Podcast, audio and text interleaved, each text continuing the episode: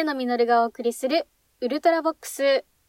はるはる、アットマーク、今夜もモテナイトさんからお便りが届きました。上野さん、こんにちは。ニコちゃんマーク、はるはる、アットマーク、今夜もモテナイトです。ガノンの収録回を拝聴して、ファミコンのディスクシステムのゼルダの伝説をやったのを思い出しました。昔の彼は青くてあまりかっこよくなかったです。そんな彼を倒すためにトライフォースを集めたものです。壁に爆弾を仕掛けてみたり、ダンジョンにいるおじいさんを攻撃したら反撃されたのは懐かしい思い出です。時代とともに彼はだんだんかっこよくなっていきました。時代がそういうものを求めているんだなぁと感じております。イースターということで、卵のギフトをお送りいたします。みんなには内緒だよ。あ、言っちゃった。ごめんなさい。ということで、イースターエッグ A をいただきました。ありがとうございます。第76回、ガノンに恋する停滞期で、ガノンドルフってかっこいいよねって話をしたんですけど、同じようにガノンドルフって青かったんだよっていうことを、証拠権バイアンさんからも教えていただきまして、第78回の3分56秒あたりでそれについて話しております。そうそう。ゼルダの伝説って思いもしないキャラから攻撃を受けたりしますよね。私は風のタクトも大好きなんですけど、風タクだと野生の豚にちょっかいを出したら何度も突進されて、でそれで一回ぶつかった時のライフの減り方がえげつなくて、そのままゲームオーバーになったことがありました。イースターといえば、シリーシンフォニーっていうディズニーが1920年代から1930年代にかけて作っている短編アニメーションがあって、で、その中でも楽しい復活祭っていう作品が幼い頃の笛野にめちゃくちゃ刺さって何度も何度も見ていたんですよね。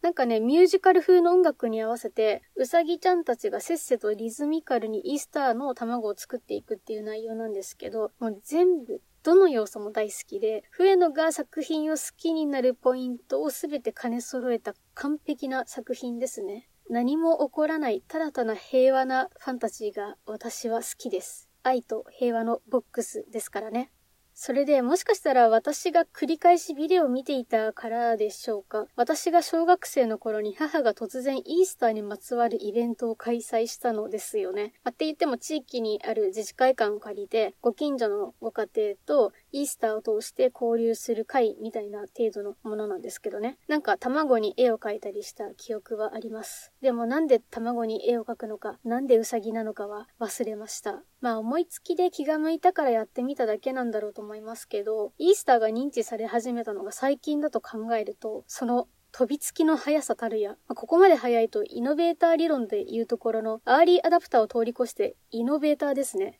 人気になるものに人気になる前から飛びつくところは母に似たということにします。逆に捉えてください。誰も見向きしないタイミングから私が一押しするものは大体流行ります。さて、4月といえば、大学では新刊コンパって言って、サークルとか部活とかが新入生を集めるために飲み会かっこノンアルコールを開催するというようなイベントがあるのですが、あの、ノンアルコールっていうところが重要です。19歳以下の人もいますからね。ちなみに民法改正によって成人年齢が18歳に引き下げられましたが、お酒を飲んでいい年齢は20歳のままですからね、ここ要注意です。万が一19歳以下の人が飲酒をして、それがバレたら活動停止になるので、私が部長だった時はめちゃくちゃ真面目にこのルールを守っていましたね。以前の収録でもお話しした通り、私は写真部の部長をやっておりました。で、この新刊コンパって基本的に新入生の参加費はタダだったりとか、1000円かかるかかからないかくらいなので、入る気がなくてもただ飯的な感じで行くのもありっちゃありなんですよ。なんだけど、それと引き換えに連絡先は抑えられちゃうから、メールや LINE が嫌でも届くようになるのと、新刊で来たやつみたいに思われる可能性はありますね。それで私が写真部にいた頃、実家がお金持ちの後輩がいて、親御さんが秋葉原のタワマンの一室を買って、で、そこに住んでいたんですよね。その秋葉原のタワマンが、まあ私を含め一部の写真部のたまり場になっていて、よくそこで食べ物や飲み物を買い込んで食べったりとかしていました。まあそれでそのお金持ちの後輩が、居住者はゲストルームを使えるから、新刊をそこでやらないかって言い出して、あ、いいんじゃんみたいな感じで、で、我らが写真部の新刊コンパは秋葉原のタワマン35階で開催することとなりました。それでせっかくキッチンも備わってるし、なんか作っちゃいましょうよってなって、お好み焼きを作ったんですよね。後輩がやったらでっかいホットプレートを持っていて、で、それで巨大なお好み焼きをひたすら作って、っていうかなぜか私が焼く係をやっておりました。よくあの、お好み焼きをピザみたいに放射状に切るか、格子状に切るかみたいな議論がありますが、ホットプレートで作る場合は必然的に格子状になりますね。どでかい一面のままひっくり返すことができないから、生地を流して広げて、で、片面が焼けたらヘラで格子状に切って、で、一枚ずつ裏返すみたいな感じでやってました。お好み焼きを作れども作れども、新入生や部員がどんどん食べていっちゃうから、全然食べられなかったんですけど、まあ、逆に言うとね、履けるのが早いぐらいどんどん食べてくれるのは、作った側としては作りがいがあって良かったですね。写真部って写真を撮る部活だから、必然的にイベントごとの写真がたくさんあるんですけど、見返すとバーベキューの時も私が大量に焼きそばを焼いてる写真が出てくるし、何かと大量に作っては大量に振る舞うような立ち回りを進んでやっていたように思います。そう、だから写真も撮ったりはしていたけど、何かと大勢で会食するようなイベントを主催していた記憶がありますね。大学にもよるんですけど、学食の業者さんに安くケータリングをお願いできて、そのまま学食で立食パーティーを主催したこともあります。今、大学生の方や、これから大学生になる方のご参考になれば幸いです。新刊コンパの話に戻りますが、あの、お好み焼きとかいう普通の庶民の食べ物を振る舞っていたとはいえ、秋葉原のタワマン35階で開催したものだから、夜景がものすごく綺麗だし、しかもゲストルームも異様な広さで、何人泊まる想定なんですかね。普通に30人前後が集っても余裕の広さだったし、あとめちゃくちゃ高そうなソファーとか絵画とか備え付けのものがいちいちハイセンスで、大学の近くの飲み屋を抑えて開催するような、よくある新刊コンパとは一線を画すような新刊コンパになったわけなんですよ。で、あの時来ていた新入生が20人くらいだったんですけど、部会って言ってね、あの、習字で教室を借りて開催している写真部の定例会議になぜか新入生が40人近くいて、いつになく教室がぎゅうぎゅうだったんですよね。あれなんか普通に講義とかオリエンテーションと部会がバッティングしちゃったかなって心配になって確認しに行こうと思ったら、部員の一人に止められて、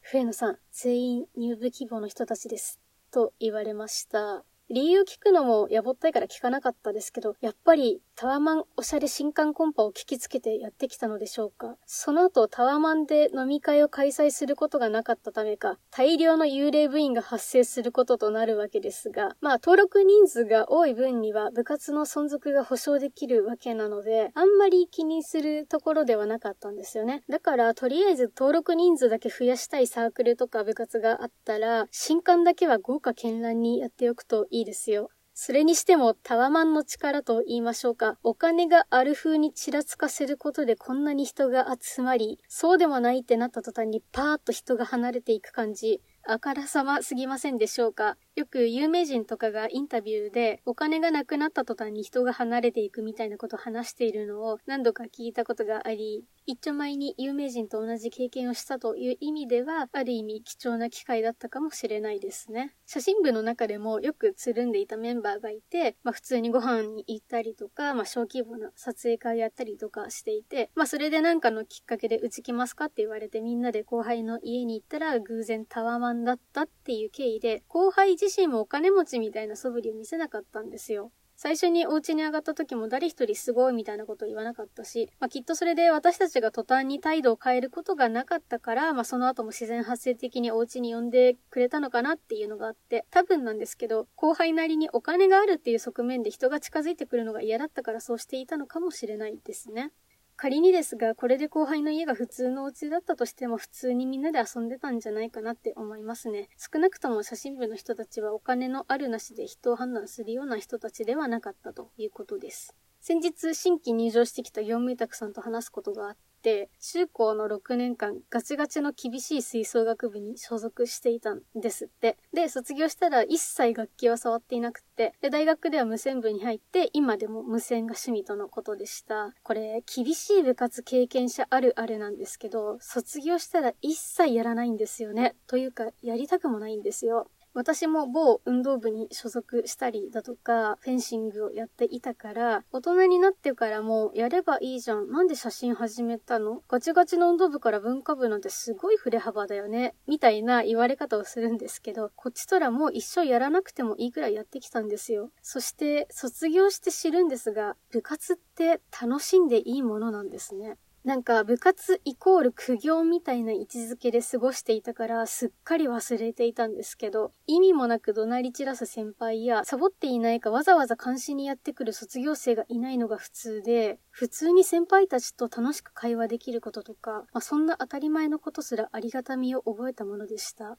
運動部の経験は理不尽を受けて我が振りを直すという意味では、それはそれとしての良い経験だったと捉えることもできますが、せっかくの学生生活、大学に限らずね、中学や高校でも好きなものや興味のあるものを楽しめる部活やサークルを選ぶ方がいいんじゃないかなと私は思います。お相手は私、笛野実がお送りしました。それでは次回のウルトラボックスでお会いしましょう。